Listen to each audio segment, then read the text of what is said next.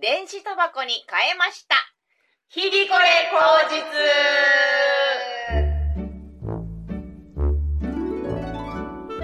うことで始まりました、日々これ口実ポッドキャスト。お相手はたぬきご飯の堀と、大村小町と森凛子です。今週もよろしくお願いいたします。。お願いしますお願いします私事なんですけれども、紙タバコから電子タバコに変えまして、2週間くらいが経ちましたかね。そうなんです今ここにセットを見せてもらってるんですけど、はい。なかなか近未来的ですね近未来的なプルムテックプラスというやわあ一つもわかんねつプルムテックプラスで JT が出してるやえつ JT タバコ協会みたいなとこだ日本タバコなんちゃらかんちゃらタバコ産業株式会社さんねなんでこれチェンジしたんですか手軽に手に入ったんですよ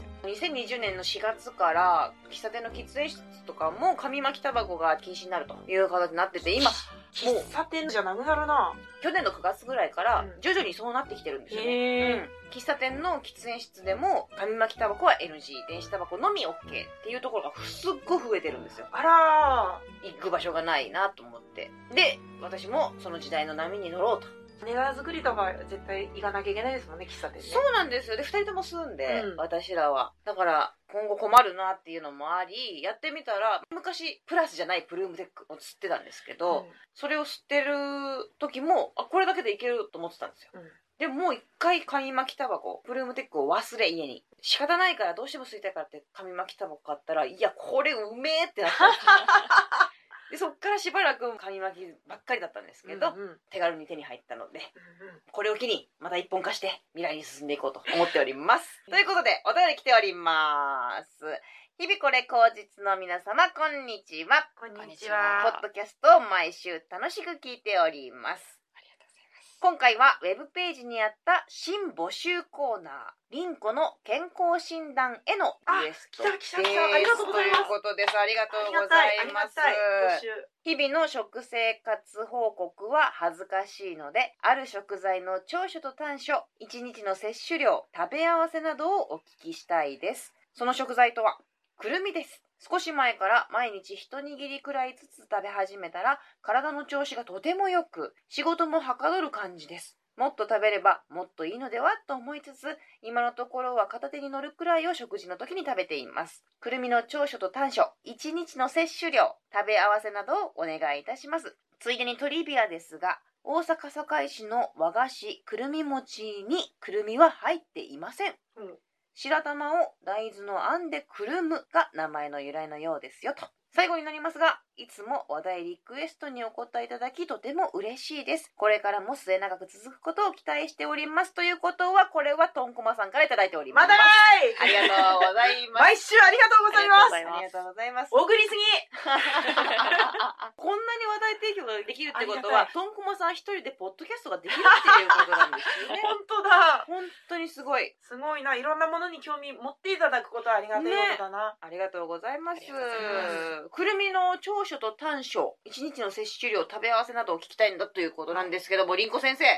いかがでしょうかそうですね。くるみ、くるみは体にいい食材ですね。ビタミン E を含んでビタミン E おります。うんビタミン E はですね、抗酸化作用がありまして、抗酸化作用酸化させない体の中で脂肪とか酸化してこびりついて害を及ぼす悪い物質に変化してしまうんですけれども、うんそれをビタミン E などで抗酸化酸素を取ることをすることにより錆びないってことだよね錆びないうんうん酸化って錆びるってことだもんねそうですねきっとね酸化に抗うと書いて抗酸化あ本当だ、うんううんえーなのでとてもいいものだと思いますし、うん食べる量も手のひら一握りぐらいちょうどいい量だと思います、えーへえ食べ過ぎるとどうなっちゃうの油がいっぱい入ってるんですどんなにいい油だとしても太りますし、うん、取りすぎると害になってしまうので私昔ナッツにハマったことあってあミーックスナッツ、うん好きしかもドライフルーツ入りのミックスナッツにめちゃくちゃハマったことがあってずーっと食べてたら顔中ボッコボコになったよ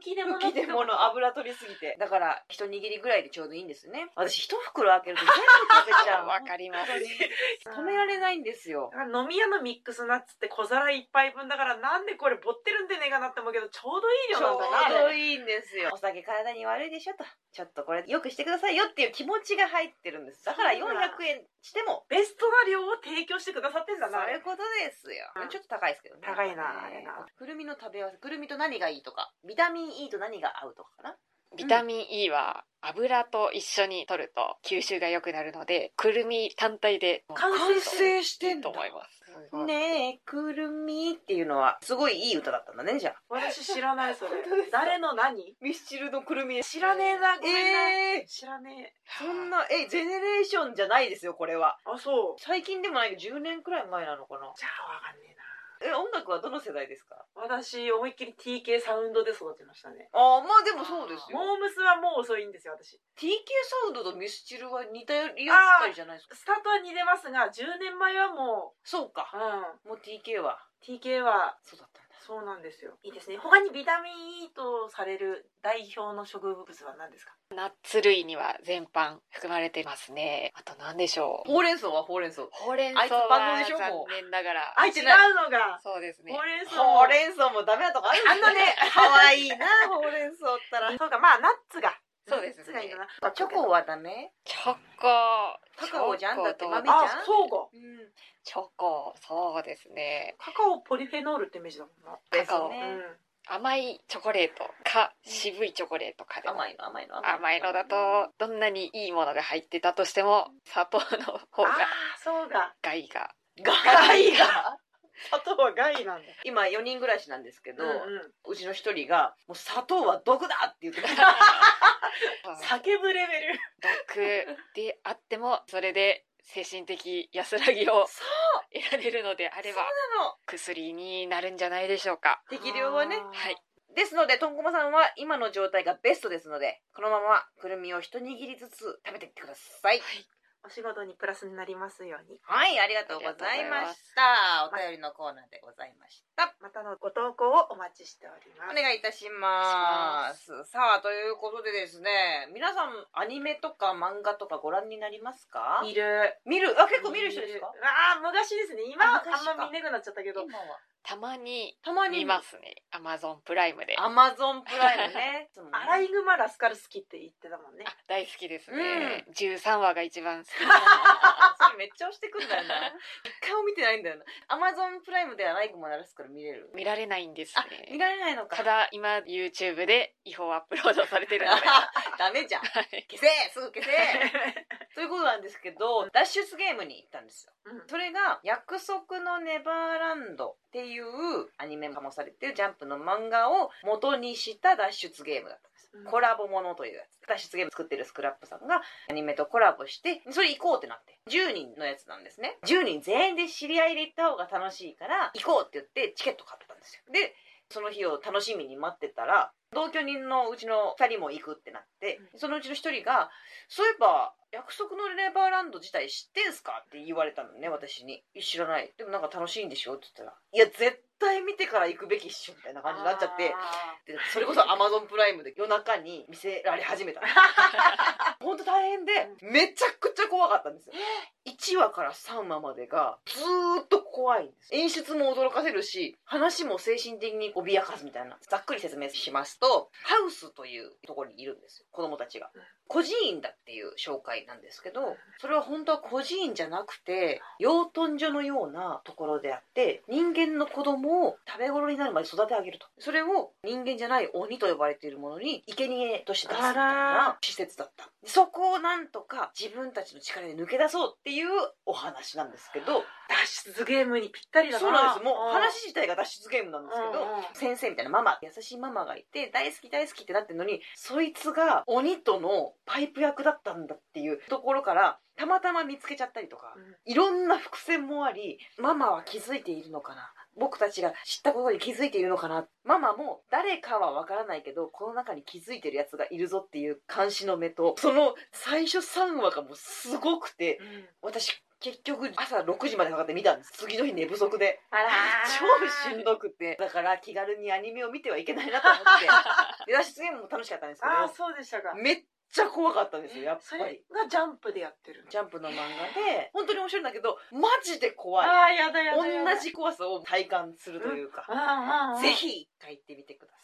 チケットいくらい10人で取れば1人3000円ですおグループチケットっていうのが3万円なんですけど1人とかで参加しても3200円ぐらいだったと思います、うん脱出ゲーム行ったことありますないですあねないんだ脱出ゲームも面白いんで1月にスクラップが作っているオリジナルの方も行ってきたんですけど、うん雪山からの脱出って言ってあ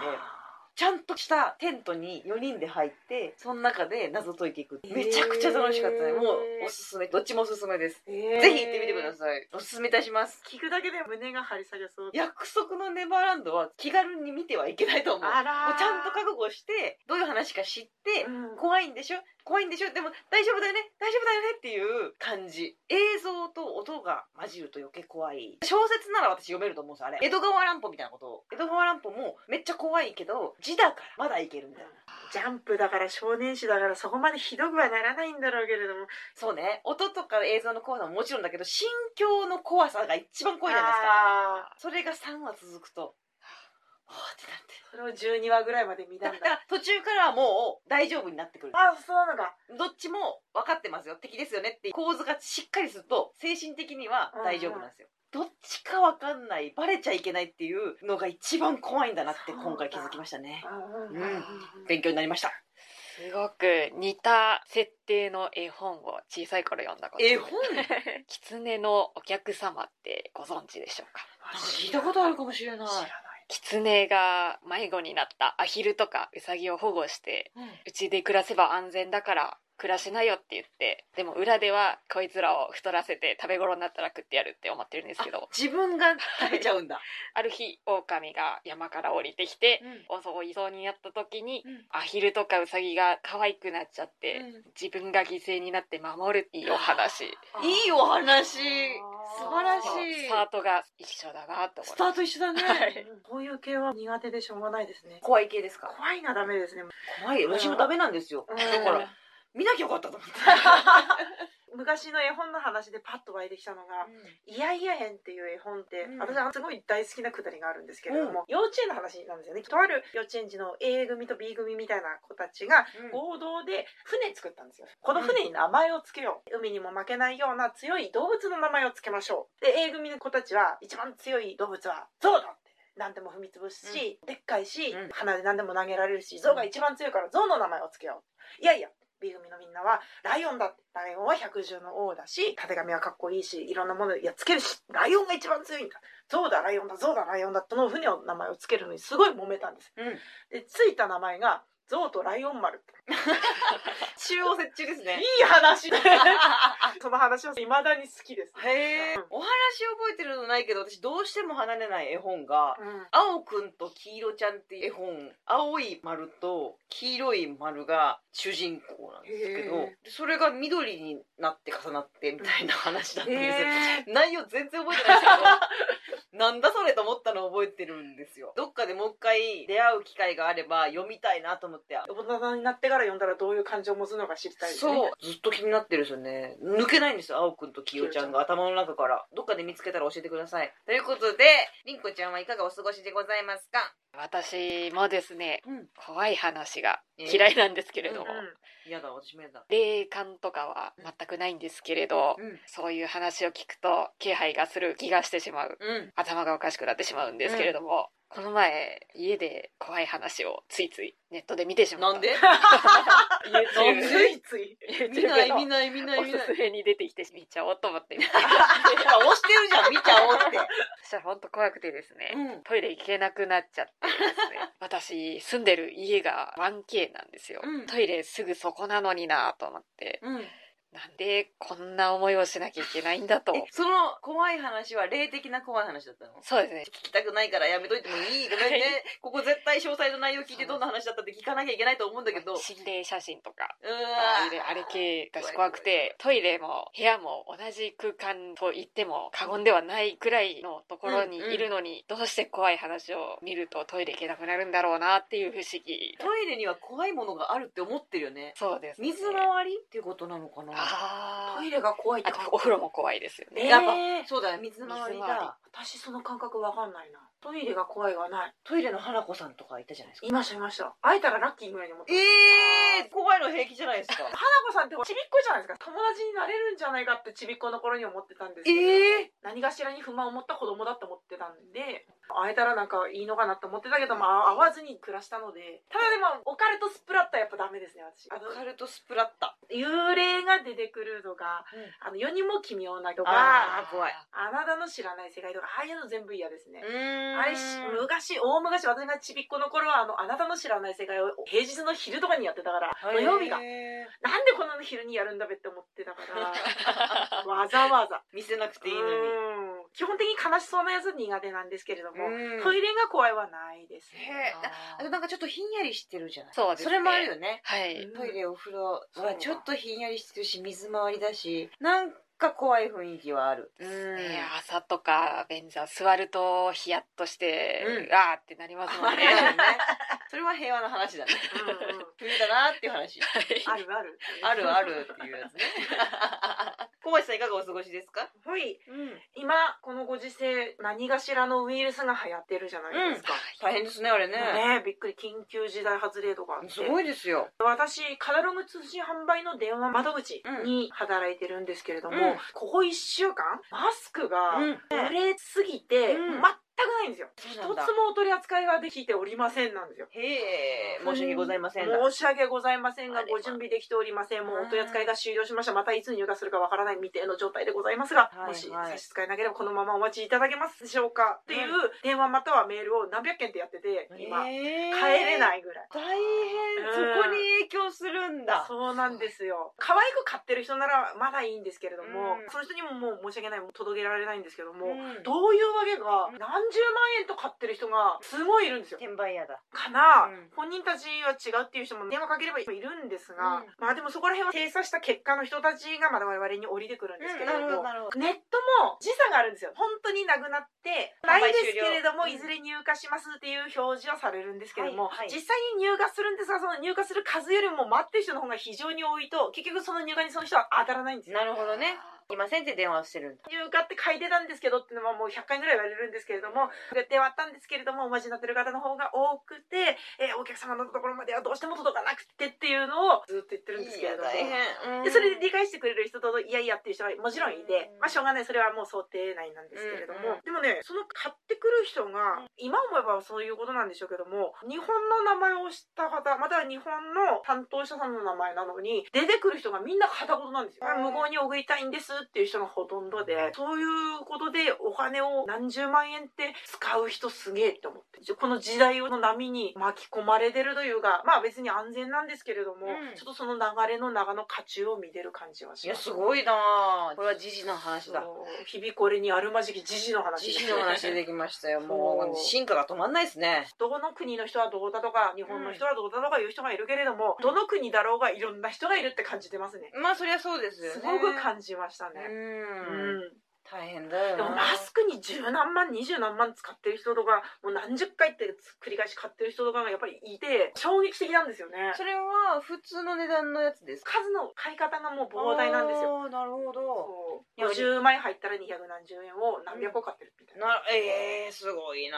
なー日本のマスクはいいんですかねどうですかね、うん無言がもう足りないってなってでこっちがまだ売ってるから送ってあげたいなのか今それこそそのメルカリ的なやつとか、ね、オークション的なやつも結構上がってるんですよねマスクのもう本当に街からマスクが消えたトイレットペーパー消えたみたいな、ねこんだけ買っといて結局余ったら捨てられるのかなとか思っちゃうじゃないですかあーでもマスクいつまでも使えるんじゃないですか賞味期限みたいなのはないだろうけでど逆に言うとですよこのバブルが崩壊したら激安で販売するかもしれないねそうだよそれ待ってもいいかもしれないですそうだ意外と日本マスクしてる人今年少ないですよねでもこれで今増えるのか着用義務出るぐらいじゃないですかそうがすごいですもんね。もういいだ。あれ 私ニュースで、いやいや、これやりすぎじゃないと思ったのがあるんですけど、う麻雀してるとこに入っていくやつ見ました見てない見て中国ないですかそうそうそう。 見ましたみんなで自宅にいましょう。で、外出ないで、人と会わないでっていう精霊みたいなのが出たんでしょうね、うんうんきっと。っていうさなか、雀荘みたいなとこに集まって麻雀を打ってた人たちがいて、マスクもしてたよね、あれ多分。うんマスクとかもしてんのに、うんって警察が入っってきて、麻雀台叩き壊したんですよ。それ何と思って。お ーこんなものがあるからいけないんだっていう精神。警察 OK なの と思って。国民を守るためっていうのは、まあ、からいではないけど、そのお店どうするあと、大丈夫うん保証できると思ってうん、心配になっちゃった。そっちが過激派ですよそれね。がちょっとね、怖かった、あれは。へーうん台風並みに避難しなきゃいけない。いや、本当に、映っちゃうからですよね。うんうん、それは一番怖いですよねうん。。気をつけて、みんな、自宅にいていいよって言われたら、私たちいくらでもいるのにね 本当ねこもるな。ほんえー不謹慎ですよ本当に不謹慎地震が起こったりとか台風が起こったりとか警報が出たりとかうんしてなんとか家に入れないかなって昔からずっと思ってる身として はなんか自宅待機って言ってくんないかなとは思いますがうんくれぐれも気をつけてくださいとそういうですね。うん身の安全は大切に。マスクもしてちゃんとね手も洗いヨーグルトを食べうんあ健康に暮らしましょうはいということで今週のラッキー栄養素のコーナー管理栄養士の資格を持つ森凛子ちゃんが今週のラッキー栄養素を発表してくれるありがたいコーナーでございます。心して聞いてください。それでは、凛子先生、お願いします。どうも、こんばんは。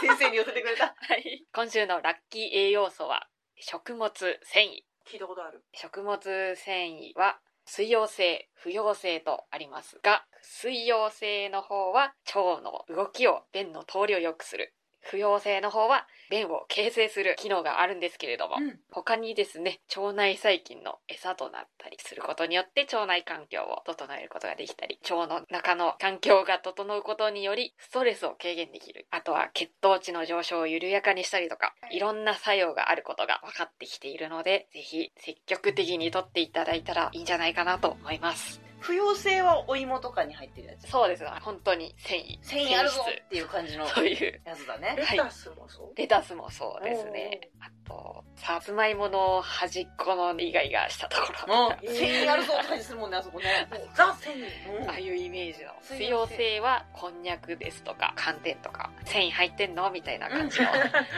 つですね腸内環境をね整えたいんです私ストレスになるんですよで卵が先か鶏が先かの話でストレスから腸がこんなにガッチガチになってんのか腸がガチガチになってるからストレスが溜まってるのかもう分かんないぐらいになってあーしんどい。最近酸化マグネシウム便秘薬に手を出したのなかなか悪くはないんですけどこれを続けていっても根本の解決じゃないんだろうなと確かに腸脳相関っていう言葉があってです腸の腸も脳もお互いに悪いことがあると影響し合う良ければいいでうん影響し合うみたいな、そうすると簡単に変えれる腸内環境のを整えたら脳もすっきりするんじゃないかっていうことだよねはい腸の相関を初めて聞く言葉ですね。ねあ、ー私もです。食物繊維は他に何が何系なんですかねキノコとか海藻ってことそうですね植物性キノコ野菜芋豆ナッツ類含まれてますね孫は優しいの半分ぐらいがそうです孫は優しいわごまはごまも入ってます、ええああんのちっちゃいのに。ごまはビタミン E も入ってまおすしお、すごい。小町さん、それを忘れてるんですから、そいつだけ取っとけば逆にいいのに。 あそうか逆にそいつだけでいいのに、ごまは忘れちゃうな忘れちゃうから、気をつけてくださいうん。わかりましたはい、ということで、今週の日々これ後日は以上でございます。お相手はたぬきご飯の堀と、大村小町と森凛子でした今日もいい日でしたね。ありがとうございました。ありがとうございましさたようなら。